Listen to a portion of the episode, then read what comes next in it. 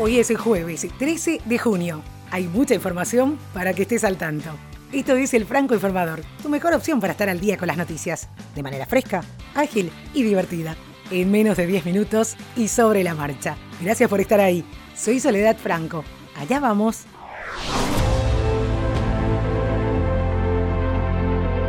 Todos estamos al tanto de la nueva serie, la de Chernobyl. El aumento en el número de visitantes, incluidos algunos que posan de manera poco ortodoxa, hace que el autor del éxito de HBO hable.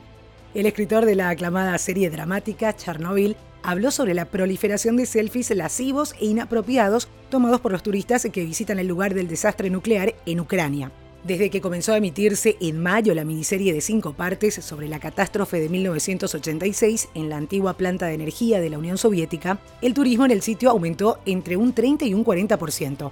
Los influencers, que están todos los días en medios sociales, visitan el sitio y han sido objeto de críticas en los últimos días por utilizar un interés renovado en el desastre para realizar tomas de glamour para sus cuentas de Instagram.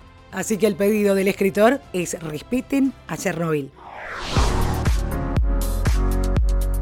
Y más allá del éxito deportivo, Forbes anunció el listado de los deportistas que más ganancias se generaron en el último año y el que encabeza el ranking es Lionel Messi. Según la publicación, este tuvo ganancias por 127 millones de dólares. En la segunda ubicación está Cristiano Ronaldo. El número 7 de la Juventus y el seleccionado de Portugal acumuló 109 millones de dólares. En el tercer lugar terminó Neymar Jr., con 105 millones de dólares en ganancias, subiendo 15 lugares. La lista de los primeros cinco deportistas que más dinero acumularon la completan el boxeador mexicano Canelo Álvarez, que en octubre de 2018 firmó el contrato más lucrativo en la historia del pugilismo. 11 peleas y 365 millones de dólares con la plataforma de streaming DAZN.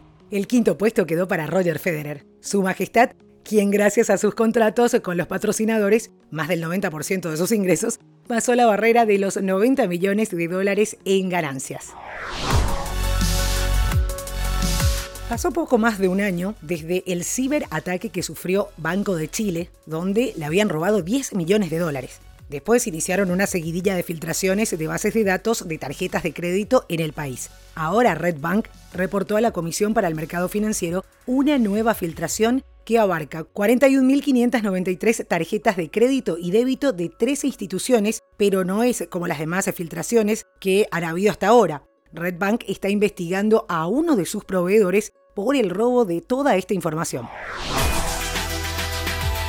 El presidente Donald Trump y el candidato presidencial Joe Biden intercambiaron insultos mientras ambos visitaban Iowa, un estado de cambio anticipado. El ex vicepresidente Biden es visto como uno de los principales candidatos. Mientras tanto, faltan dos semanas para el primer debate primario demócrata y ya se sabe quién va a ser el moderador. Lester Holt, Savannah Guthrie, Chuck Todd, Rachel Maddow y José Díaz Balart serán quienes tengan a su cargo este debate.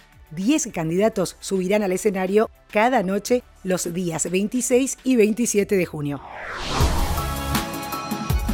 Big Tech está de vuelta en la mira cuando el Congreso comienza su propia investigación antimonopolio. Los legisladores de ambos lados del pasillo están preocupados por cómo la industria de la tecnología afectó a la industria de las noticias.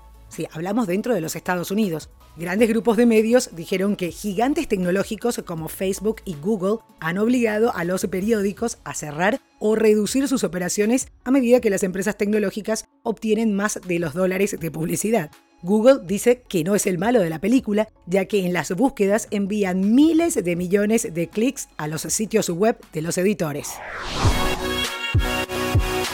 Hablando de Facebook, ahora quiere pagarte por los datos de tu celular. La compañía de tecnología creó una nueva aplicación llamada Study, donde le paga a las personas para monitorear cómo usan sus teléfonos. Además, Facebook está invirtiendo en energía solar. La compañía se está asociando con un desarrollador de energía renovable para construir lo que se cree es uno de los proyectos solares más grandes de todo Estados Unidos. Estará en el oeste de Texas y se espera que esté en funcionamiento el próximo año.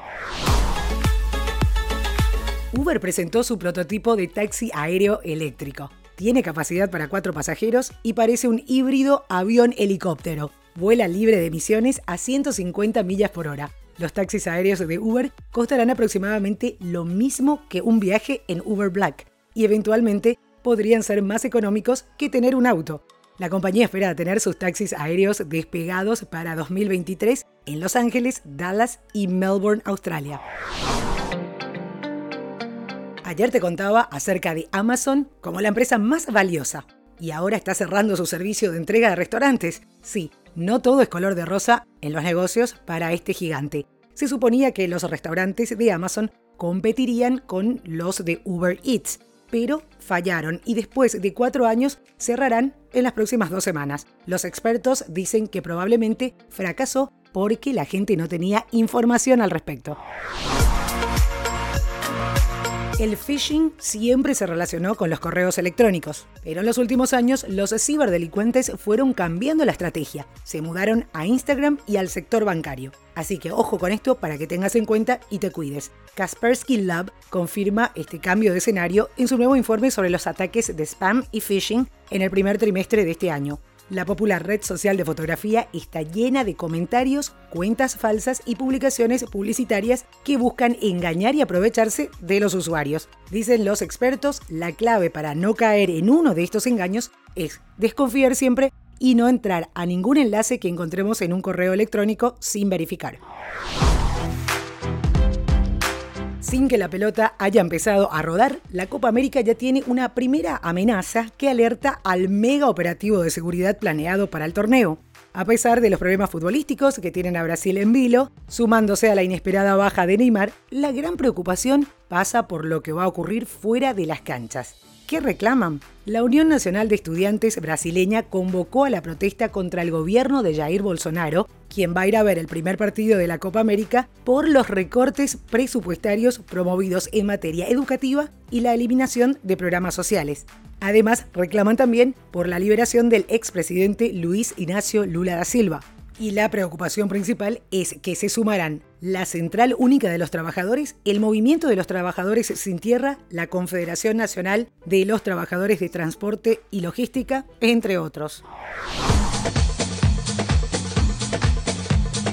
Hablando de la Copa América, aprovecho la oportunidad para invitarte a escuchar los especiales de este torneo en el Franco Informador, en todas las plataformas de podcast hasta el día 7 de julio en que termina la competencia a nivel de selecciones más antigua del mundo. Especiales de la Copa América del Franco Informador, búscalo todos los días, bien temprano a la mañana, para tener las noticias y todo lo que tengas que saber para poder vibrar con todo el continente durante la competencia.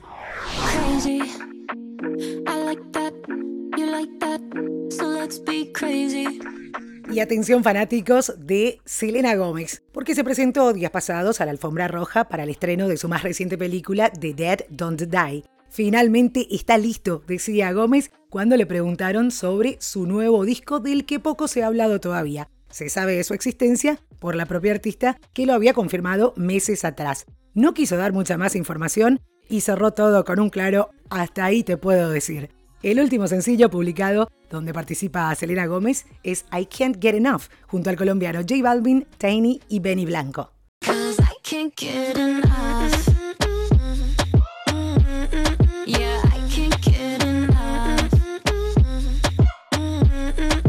La nueva película de Selena Gómez, The Dead Don't Die, llegará a todos los cines este viernes 14 de junio. Y esto es todo por hoy, ya estás al día con la información. Te recuerdo que tenés la página web www.francoinformador.com con los links de todas las noticias que menciono diariamente en los episodios de este podcast. Podés seguirnos también a través de las redes sociales, arroba francoinforma en Twitter, francoinformador en Facebook e Instagram. Mejor si te suscribís al podcast en cualquiera de las plataformas y me dejas un comentario. Recomendanos que es la mejor manera de seguir creciendo. Hasta cada momento.